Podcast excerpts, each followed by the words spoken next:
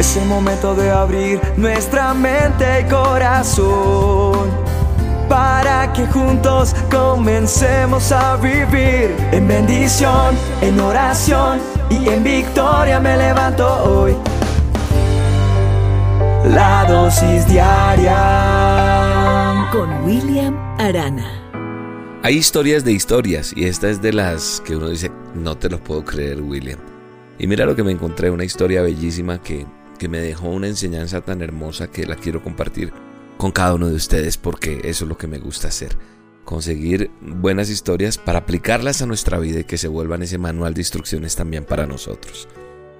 Cuentan que se produjo un gran cuchicheo, un murmullo, una murmuración, lo que usted quiera entender por cuchicheo, en la corte cuando Cristóbal Colón regresó a España después de haber descubierto lo que entonces se pensaba que era una nueva ruta para llegar a las Indias.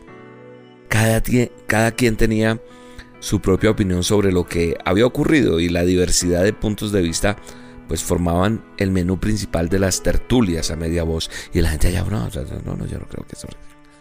Los más envidiosos y celosos no dudaban en afirmar que lo que había hecho Colón no era ninguna proeza. Escúcheme, los más envidiosos y los más celosos. Dijeron, no, eso no es nada raro, eso no es ninguna proeza. Decían ellos. Ellos decían que en realidad no era difícil encontrar nuevas rutas en la inmensidad del mar. Entonces en cierta ocasión uno de ellos no tuvo reparo en dejarle saber su opinión al célebre Cristóbal Colón, minimizando la hazaña y la calificó como algo muy fácil que él había hecho. Entonces ante la extrañeza de los que estaban presentes Colón pidió que le trajeran un huevo. Unos minutos después Colón lo coloca sobre la mesa central y les pregunta, ¿Quién puede parar este huevo sobre la mesa sin que se caiga cuando lo suelte? Varios lo intentaron, pero no había forma de colocar el huevo en posición vertical sin que inmediatamente cayera a un costado. Finalmente Colón toma el huevo y elige uno de los extremos y con suavidad, pero con mucha suavidad, lo golpea hasta que la cáscara se grieteó. Sí, se grietó. Se grietó un poco y se aplanó ligeramente sin dejar salir algo del contenido del huevo. Entonces coloca el huevo en posición vertical sobre la mesa y allí permaneció inmóvil ante el asombro de todos. Oh. Dirigió su mirada hacia el que le ha dicho que no, que lo que él había hecho no era nada bueno, el envidioso, sí, el egoísta. Entonces le dijo, ustedes serán capaces de hacerlo y de decir que es muy fácil, pero hace un instante dijeron que era imposible. Lo difícil no es repetir lo que ya otra persona ha resuelto. Lo difícil es idear la solución por primera vez cuando todavía nadie ha resuelto el problema. Qué tremenda enseñanza la que nos deja esta historia de Colón. Que puede que no sea cierta, pero deja una enseñanza. O no sé hasta dónde se haya sacado esto. Pero mira, muchas veces hemos juzgado los logros, los triunfos de los demás ¿Por qué? Porque los, miramos con la óptica de la envidia, de los celos. Muchas veces hemos dejado de apreciar el esfuerzo de muchos pensando o cobijándonos en la palabra, ah, eso es fácil. ¿Sabes qué es fácil? Fácil es criticar. Es fácil decirle a los demás cómo hay que hacer las cosas. Es muy fácil decir que ya lo habíamos pensado o que ya lo sabíamos. El problema es justamente que es muy fácil y por eso nunca lo hicimos nosotros mismos, lo que pensamos que era fácil. Y entonces queda una gran enseñanza en esta dosis, porque la envidia, el egoísmo, no nos dejan avanzar y traen consecuencias en nuestra vida. La palabra de Dios, el manual de instrucciones, me dice que es cierto que al necio lo mata la ira y al codicioso lo consume la envidia. Eso dice la palabra de Dios. Creo que la envidia no nos permite avanzar.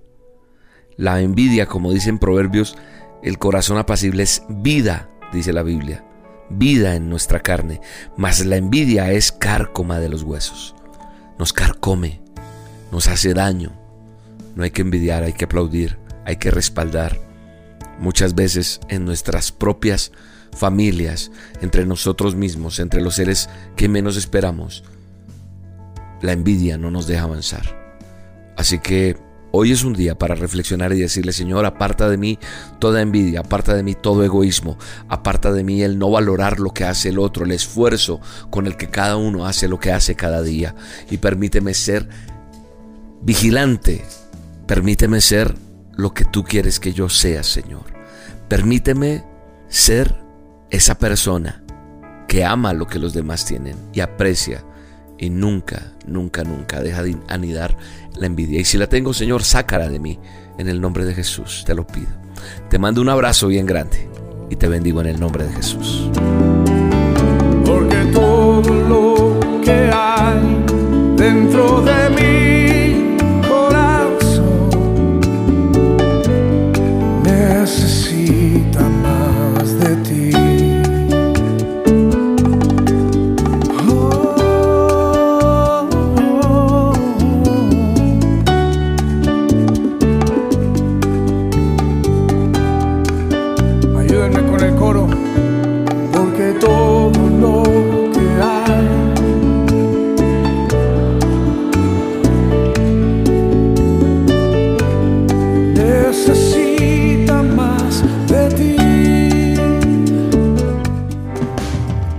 La dosis diaria con William Arana, tu alimento para el alma.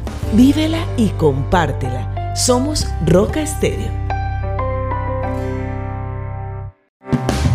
Es el momento de abrir nuestra mente y corazón para que juntos comencemos a vivir en bendición, en oración y en victoria me levanto hoy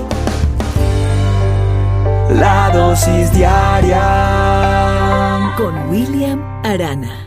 Muchas veces hemos puesto nuestra esperanza en algo que nos dicen arranquemos, empecemos este negocio y siempre estoy seguro que uno va a empezar un negocio. La idea es triunfar, no fracasar, en que las cosas salgan bien.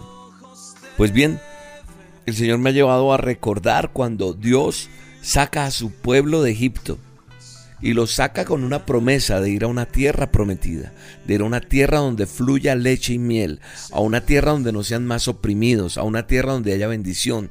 Y tal vez Dios te ha dicho, te voy a sacar, te voy a llevar y a lo mejor es una nueva empresa, a lo mejor es un nuevo país, a lo mejor es una nueva relación, a lo mejor es un nuevo comienzo, una nueva oportunidad que te estás dando en tu hogar.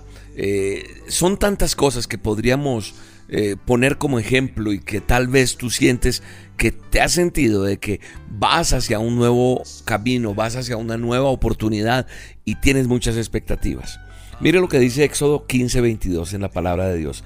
Dice, e hizo Moisés que partiese Israel del Mar Rojo y salieron al desierto de Shur y anduvieron tres días por el desierto sin hallar agua y llegaron a Mara y no pudieron beber las aguas de Mara, porque eran amargas.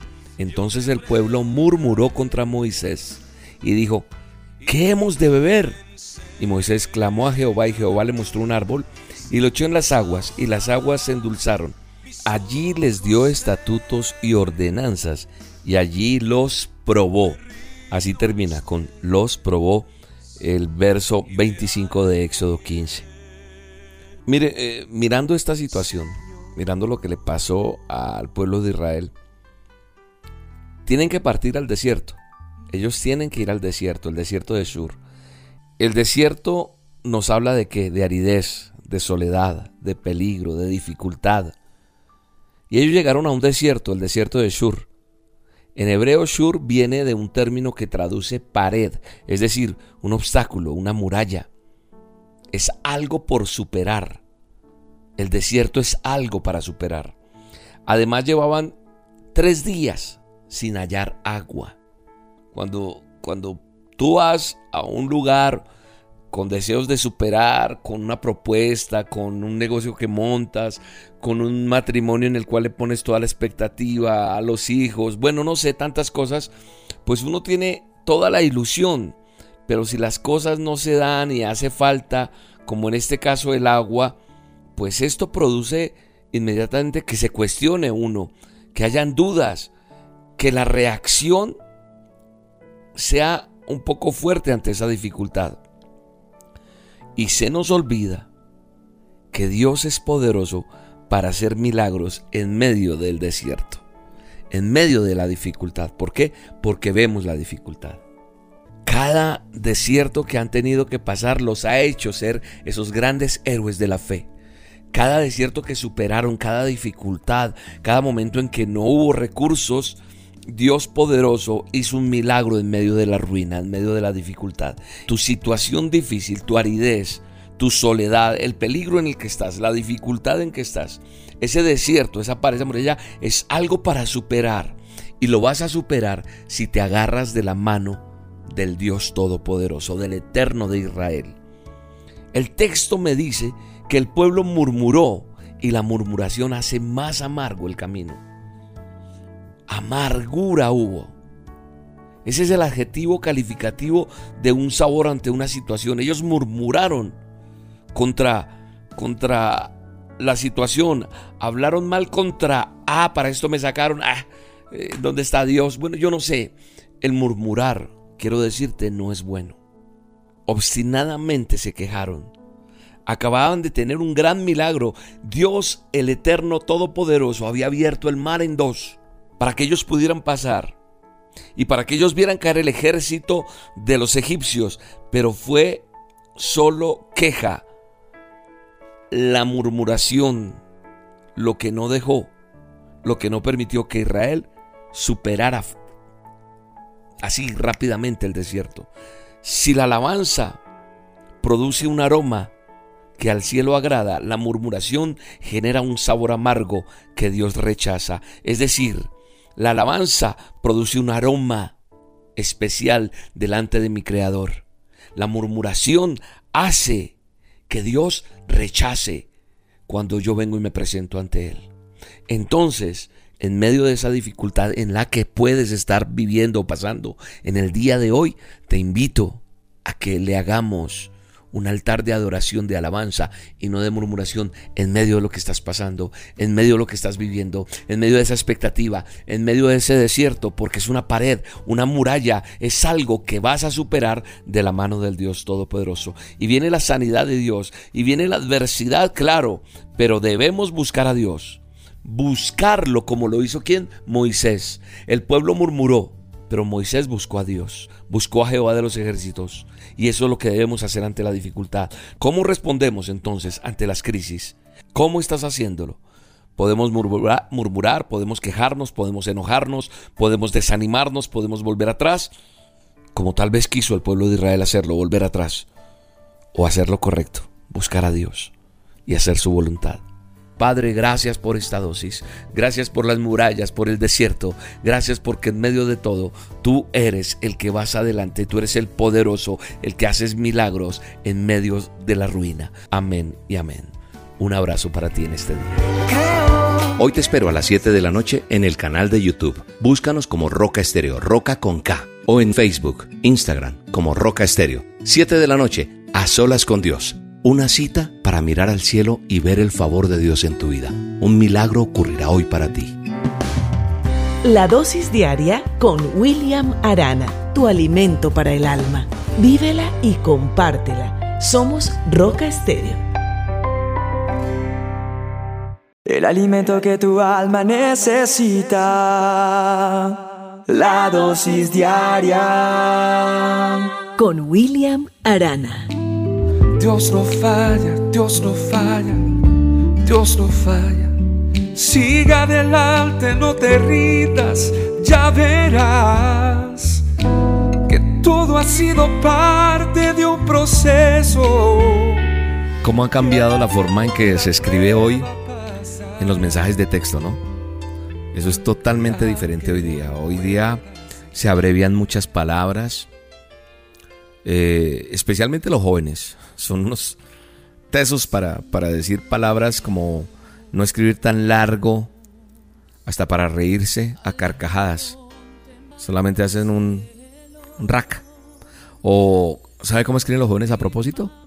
En mensaje de texto. AP. A propósito. Dicen AP y, ellos ya se entienden perfectamente. Uno a veces dice, esto es que lenguaje chino, japonés, ¿qué es esto? Y, y sabe una cosa, vi un O ODM. O de oso, D de dedo, M de mamá. ODM. ¿Saben qué quiere decir eso? Oh Dios mío. Y esa es una palabra, en esto quiero basarme para la dosis de hoy, en que uno, en mucha gente, escucha el oh my God, oh my God, oh my God, ¿sí? Se, se, dice tan a la ligera, oh Dios mío, y esta frase parece estar en los labios de muchos que reciben noticias que los llenan de asombro, pero yo quiero como, como, como Dios me ha permitido hacer estas dosis diarias, y Él pone en mi corazón, en mi boca, decir y hablar las cosas, guiarnos un poco. Yo, ustedes saben que yo no doy palo a través de las dosis diarias, ni mucho menos, pero estamos llamados a algo que me inquieta. ¿Qué tanto recuerdas los mandamientos? El tercer mandamiento, ¿sabes cuál es? No tomarás el nombre de Jehová tu Dios en vano. Y creo que nosotros hemos caído, y digo nosotros porque me incluyo, hemos caído en esa ligereza de pronunciar el nombre de Dios con ligereza, con, eh, como en vano. Y necesitamos hacer un alto. En Mateo, cuando Jesús le enseña a los discípulos cómo orar, que está en Mateo 6, lo primero que Él les dice es que, que digan más o menos esto, les da un modelo de oración y está el Padre nuestro. Dice, Padre nuestro que estás en los cielos, santificado sea tu nombre.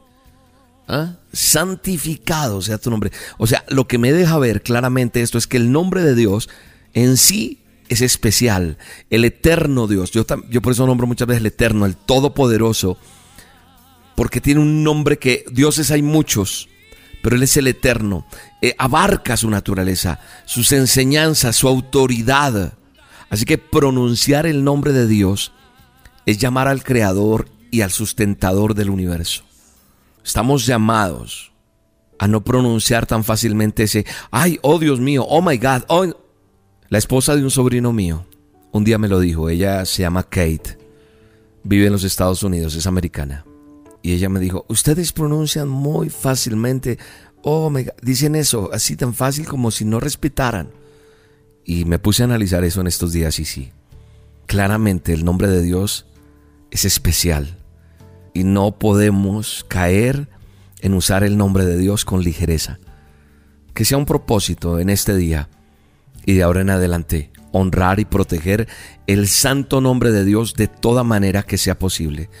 O sea, conservar su uso para, para esas ocasiones cuando hablamos con Él o nos dirigimos a Él con esa fe que nos caracteriza día, día a día. Eh, creo que estamos llamados a ser cuidadosos de no convertir el santo nombre de nuestro eterno y poderoso Dios en tan solo otra frase a la ligera de nuestros labios o en un mensaje de texto. Creo que estamos llamados a tener mucho cuidado. El nombre de Dios hay que manejarlo con cuidado. Padre, perdónanos. Perdónanos si te hemos ofendido. No queremos hacerlo más. Queremos honrarte. Queremos glorificar tu nombre, exaltar tu nombre. Gracias, papá. Te amamos y bendecimos este día y bendecimos lo que tú nos enseñas. En el nombre de Jesús. Amén y amén. Jesús, Jesús, No hay otro nombre igual. Jesús, Jesús.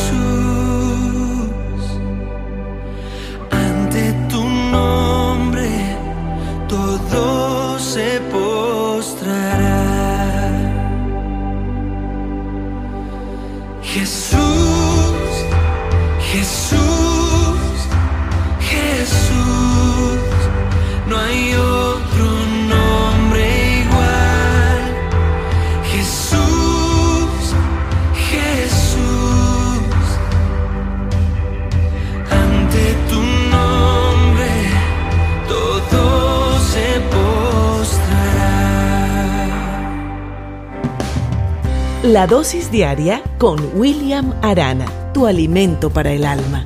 Vívela y compártela. Somos Roca Estéreo. El alimento que tu alma necesita. La dosis diaria con William Arana. Mi vida está llena de ti Mi vida está llena de ti. Mi vida está llena de ti. Creo que cada uno de nosotros nos identificamos con personajes que, que están plasmados en la palabra de Dios, en la Biblia, en nuestro manual de instrucciones. Y a mí hay dos personajes que me fascinan y me identifico mucho con ellos. Uno de ellos es José. José, un muchacho soñador desde muy joven. Eh, y la vida y la historia de José, que es hijo de Jacob, pues eh, para mí tiene mucho, mucho de enseñanza, mucho de contenido para cada uno de nosotros. Dice la palabra de Dios, eso está en Génesis, finalizando el libro de Génesis desde el capítulo 30 en adelante está la historia de José. Y nos muestra cómo sus hermanos planean matarlo, cómo ellos de hecho, en Génesis 37, 23 dice que cuando llegó José a sus hermanos le quitaron la túnica de colores que tenía y le echaron a la cisterna, pero la cisterna estaba vacía sin agua y cuando pasaban los madianitas mercaderes sacaron ellos a José y lo vendieron por 20 piezas de plata y llevaron a José a Egipto.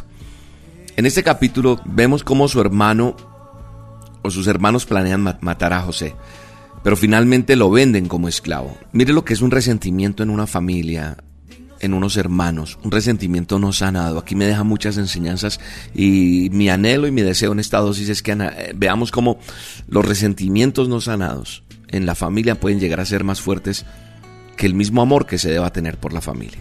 Eran sus hermanos y ellos planearon matarlo.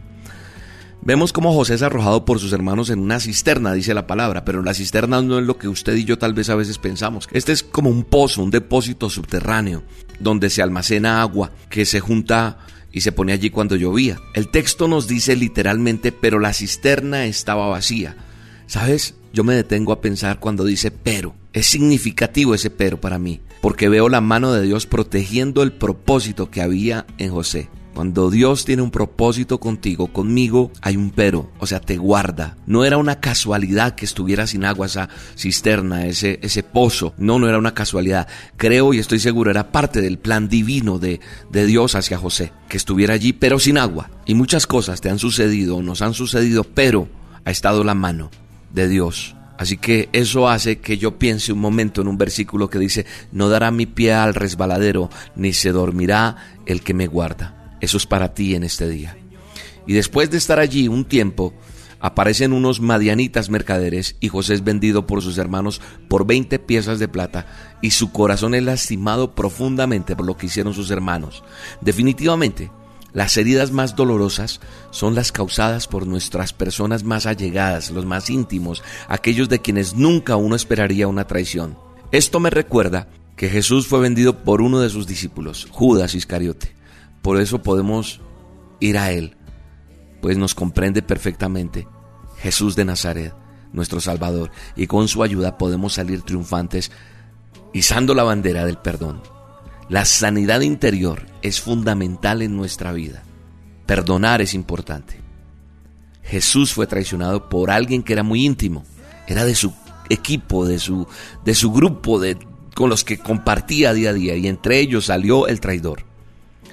Es importante ir a Él y decirle, mira, me siento mal por esto, ayúdame a perdonar para poder enfrentar a esta persona y decirle, te perdono, o si no lo he visto, poder salir de descargar eso de mi corazón. Mire, eh, los ismaelitas llevan a José a Egipto y en medio de todas las circunstancias, siempre estuvo la mano de Dios. Y aunque José fue vendido como esclavo, va a la casa de un general egipcio llamado Potifar y administra su hacienda. ¿Por qué? Porque siempre estaba el favor y la gracia de Dios en José estaba siendo equipado. Vemos cómo José estaba siendo formado para hacer lo que llegó a ser. No lo vemos de esa manera cuando le leemos así nomás, lo leemos y decimos, pero José, ¿por qué pasó por tanta cosa?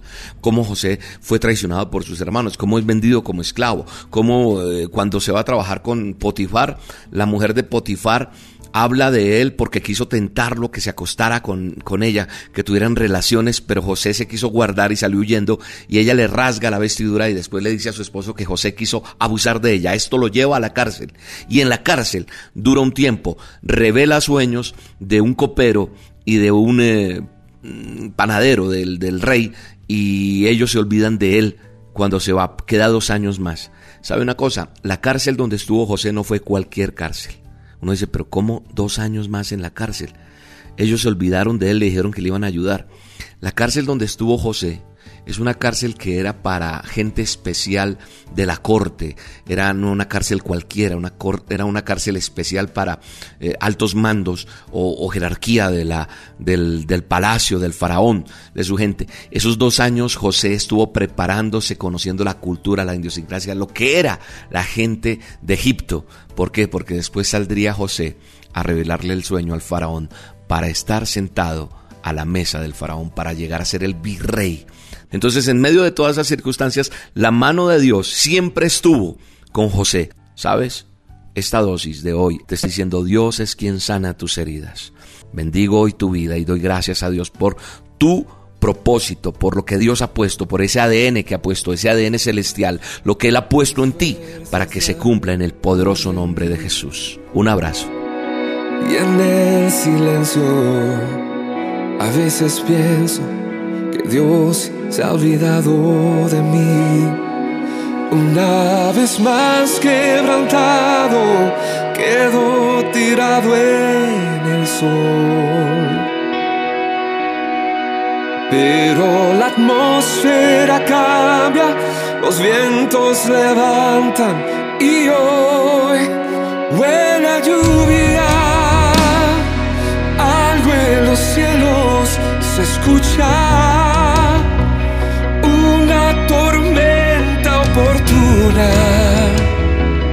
Sopla respuesta de Dios, buena lluvia que sacia, restaura, me inunda.